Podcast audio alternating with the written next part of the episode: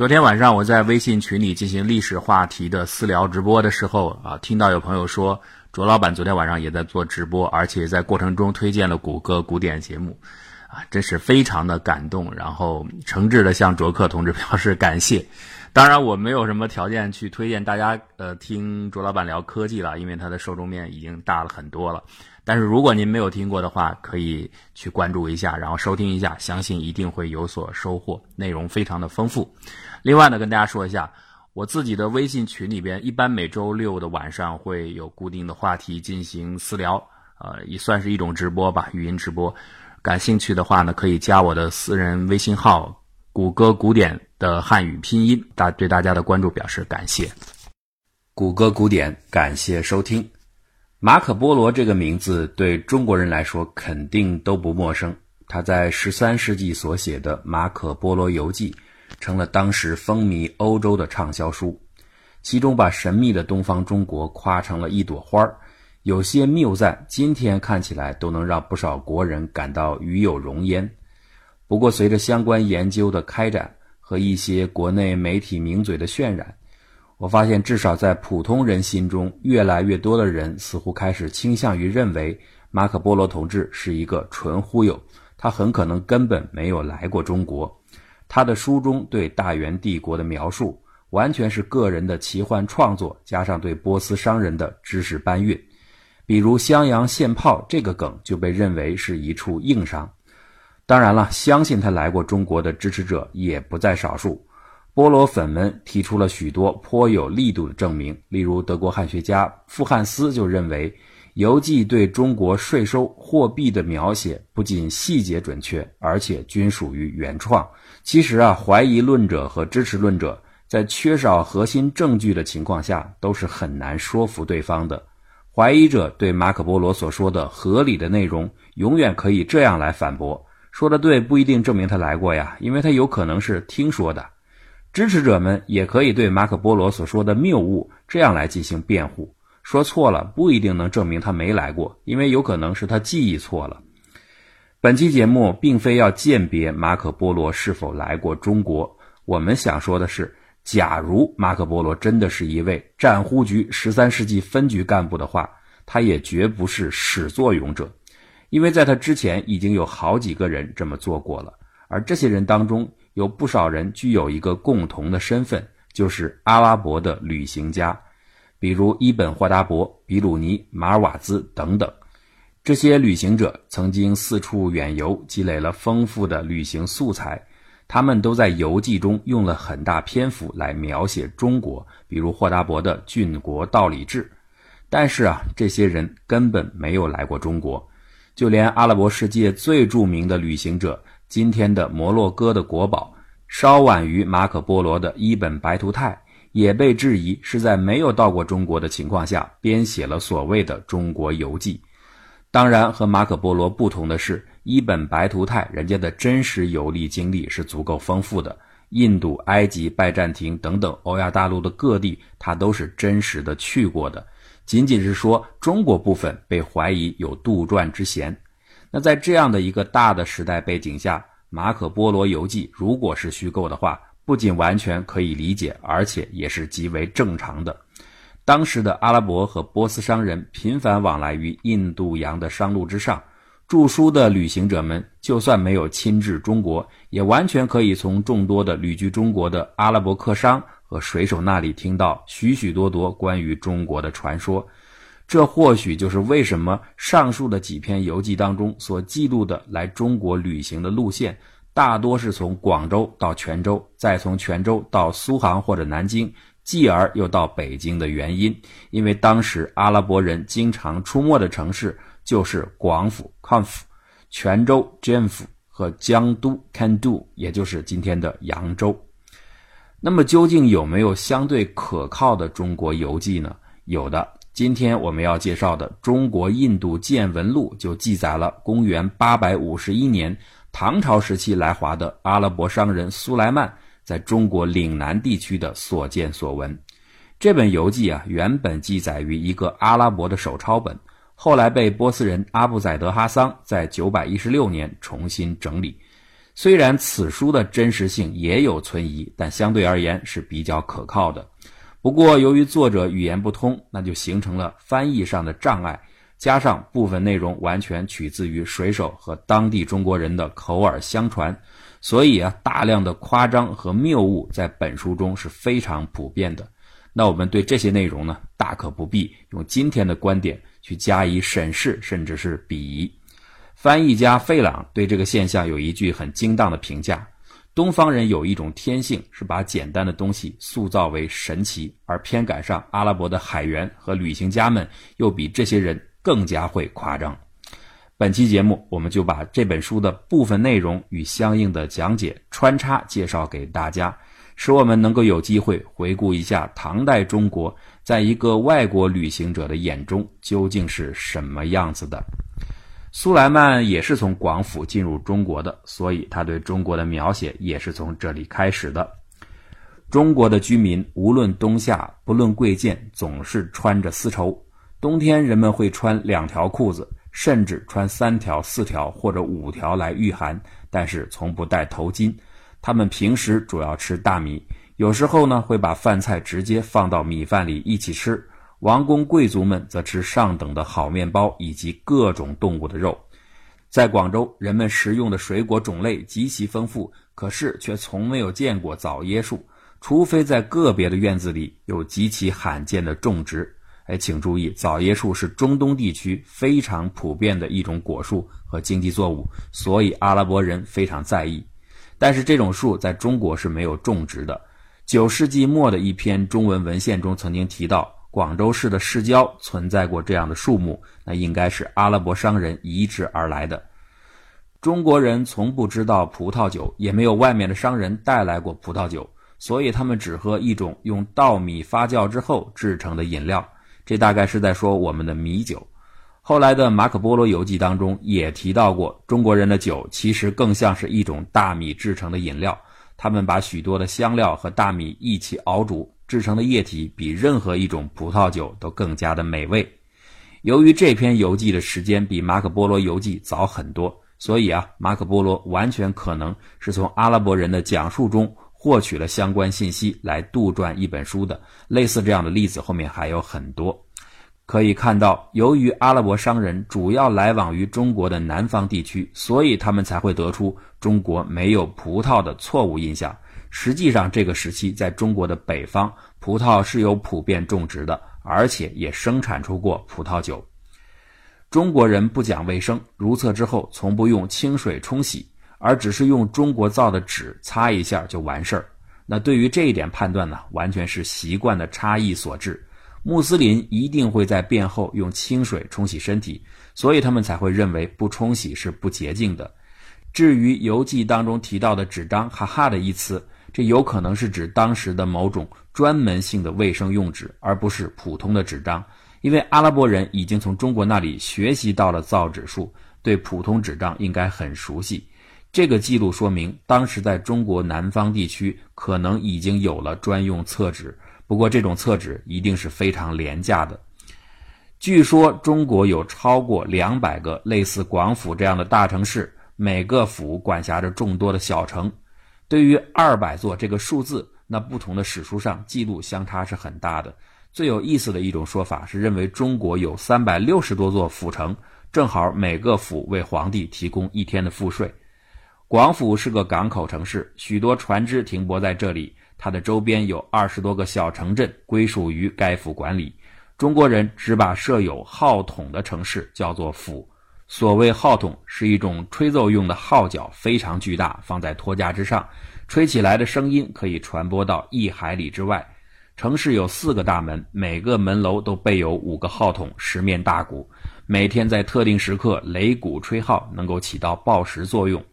原文中啊，高动应该是一个音译词。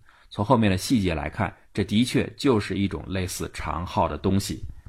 广州人使用铜钱交易，虽然他们有大量的黄金、白银和丝绸，但是这些金银都只是货物，而不是流通的货币。铜钱是由铜和其他的合金制成，每一千枚穿成一串，但是每隔一百枚要打一个绳结。中国人使用铜币的目的很明显，是为了防止偷窃。一个盗贼即使用全部的力气来搬运铜钱，也拿不走多少财富。游记的这些话对于中国唐代货币的陈述是基本准确的。当时的商人的确会使用金条和银锭进行大宗货物的交换，但是只是将其视为另一种贵重的商品而已。平时的买卖主要是靠铜钱。公元六二一年左右，唐朝制造了一种新的铜钱，在全国甚至部分中亚地区流通，每一千钱可以兑换一两白银，而且还制定了这种铜钱和伊斯兰世界货币的兑换汇率，大约是一千钱换一个迪纳尔。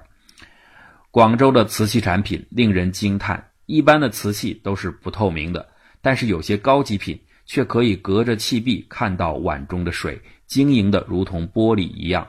外国的商人带来象牙、香料、海贝、犀牛角等物品，所有的船只靠岸后要将货物放入库房保存六个月。之所以这么做的原因，目前还有待考证。有人认为这是官方提供的库存和保险服务，也有人认为这是为了避免商人胡乱要价、扰乱市场。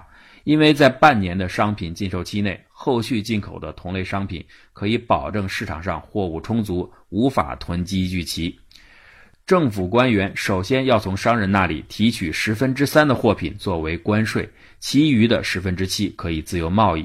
这里我们要解释一下，唐朝在广州设置有市舶司，管理对外贸易。当时征税的税率是：贵重商品征收十分之一，叫做十一税；普通商品征收十分之三。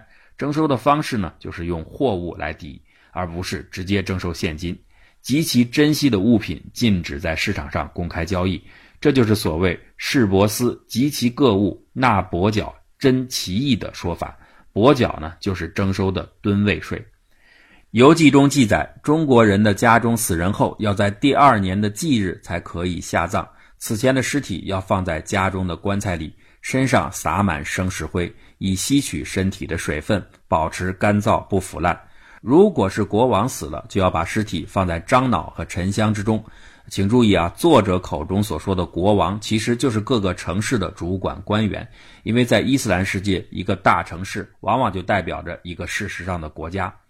亲人们要为死去的人哭上三年，如果有人不哭，就会挨棍子打，边打还要边挨骂。为什么你不哭？为什么不尊重亡人？去世的人埋葬之后，坟墓的形状和阿拉伯人是相似的，但是中国人仍然会在坟墓前供奉食品果蔬。这些食品如果第二天不见了，就会被认为是亡人取走了。在中国，无论贫富老幼都学习写字和认字，那很明显这是一个夸张的说法。不过在唐代，学校的确设立到了县一级，中央政权对教育的重视当时是领先于世界的。城市里的国王根据品级不同有不同的称谓，小城市叫做刺史，大城市叫做太傅。另外还有一些太监担任监督的职责，称为督监。太监都是正常的人类，只不过后来他们被阉割过了。这里边所说的太傅，应该是指管辖岭南五行政区的节度使。当地政府不征收土地税，而要征收人头税。每名成年男性必须缴纳一定比例的税金，外国人也不例外。超过八十岁的老人不需要缴税，反而还能得到一定的金钱。回历二百六十四年，中国出现了一个土匪，叫做黄巢。这个人诡计多端，野心勃勃。他在打下了众多城市后，向广府进军。广府的军民拼死抵抗，但是黄巢最终还是进入城市，开始屠杀百姓。仅仅是伊斯兰教徒、犹太教徒、基督教徒和拜火教徒就被杀死了近十二万人。这个数字之所以能够统计的这么准确，就是因为缴纳人头税记录的结果。黄巢把城里的桑树全部砍掉，这就使得生产丝绸的蚕无法喂养，所以这段时间阿拉伯世界难以从东方中国买到丝绸。黄巢毁坏了广府之后，继续向北挺进，一路打到中国的都城胡牡丹，也就是长安。中国皇帝仓皇逃跑到西藏的边境，在一个叫做木祖的地方设立了行宫，木祖就是成都。叛军的势力越来越大，皇帝只好向突厥国王塔贾兹贾兹，也就是我们说的回鹘王，向他写信求援。突厥王派自己的儿子出兵击败了叛军，中国皇帝这才得以回到胡牡丹。但是从此之后，各个地方的官员都不再服从皇帝的旨意，他们仅仅是在名义上保持对皇帝的尊重和礼貌。这个情况就和亚历山大杀死大流士之后的波斯帝国一模一样。广府虽然不是最大的中国城市，但是它每天的国库能够获得约五万迪纳尔的税收。至于国王本人的收入，则主要靠盐税和一种泡水喝的甘草税。中国人把这种草叫做萨。哎，大家这里别奇怪啊，阿拉伯作者说的是茶，那他发萨这个音呢，并不是一种错误。因为当时在唐代，茶的称呼叫做嘎，有些地方也的确叫做萨。这种甘草叶子比苜蓿的种类还要多，略带苦味，也带有一点清香。用开水冲泡可以治百病。盐税和甘草税就是国王的全部收入。政府不仅是收钱，也会提供一定的保障作用。比如，当物价上涨的时候，政府就会从库存中调拨一部分粮食，以低于市场价格公开销售。这其实是在说中国唐代的长平仓和义仓制度。在中国旅行一定要带两种证件，一种是国王颁发的证明，另一种是太监颁发的证明。国王下发的身份证主要在各个关卡使用，上面写明了出行者或者是陪同者的身份、姓名、籍贯、宗族。如果是外国人，比如阿拉伯人的话。也一定要把自己的姓氏挂靠在某一个中国氏族下面才可以，而且要以该氏族的汉语姓氏作为自己的姓。太监下发的证明上写清了旅行者携带的物品和贵重的财货，所以一个人同时带这两种证明，即使在路途上把物品丢失了，凭借这个证明也可以在失物找到后予以归还。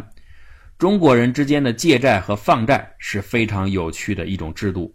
借债双方首先各自写好一张文书，写明理由和数额，然后呢用中指和食指合拢按上手印，之后把两个票据并列排在一起，在接缝之处写上几个字，各自保存。如果债权人丢失了借据，而债务人呢趁机抵赖，隐匿自己一方的文书拒不承认，官府就会要求债务人必须另外签署一份承诺书，声明一旦今后债主能够找到证据。那赖账的人就得领受二十几账和罚款一百万钱，二十几账几乎可以打残一个人的命，所以啊，很少有人会选择抵赖。这个制度比公证人制度或者是什么第三方制度有效的多。如果债务人最后实在混得太惨，濒临破产的话，那么债权人可以把他送进大牢，官府每个月会把欠债之徒拖出监狱痛打一顿。询问他是否还有别的财产可以抵押，那如果他不说的话，就痛打不止；如果说了，官府就会派人前去征收，并且按比例分配给各个债权人。假如几经拷打，赖账的人确实无钱可还，那就由国库代为偿还。但是要宣布，今后谁也不能跟这个人交往，否则就会挨打。如此一来，赖账之人的信用就会彻底破产。中国人的长相都非常漂亮，个子很高，皮肤白里透红，他们的头发比任何其他地方的人都要更加黑亮。女人们的发辫全都随意飘洒。在中国有一个地方叫大油，它的村镇位于崇山峻岭之上。最奇特的是，这里的居民全部都是矮子侏儒。据说中国所有的侏儒都是从这个村子里来的。作者说的这个奇葩地区，其实就是指丹阳，在今天安徽省的南部。在另一部有名的《鄂多利克游记》当中，也提到了丹阳的侏儒传说。实际上，丹阳人是以骁勇善战而出名的。比如李陵大战匈奴时，以八千之寡力抗数万匈奴之众，虽败而不乱。他所依赖的就是丹阳精兵。据传言呀，公元二百三十七年，这一代的政权曾经把侏儒当作囚犯来抓捕。这个说法其实来自于三国时期东吴大将诸葛恪征服山越人的故事。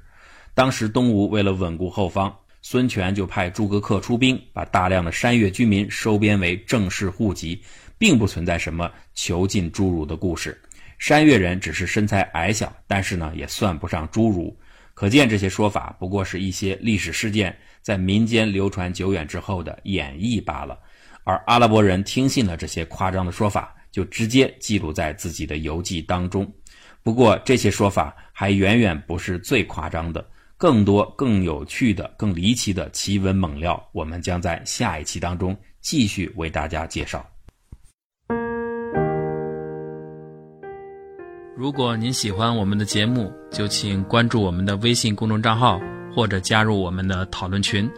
方法很简单，就是搜索“谷歌古典”四个汉字，点击关注就可以了。谢谢大家的支持，谷歌古典精彩尽览。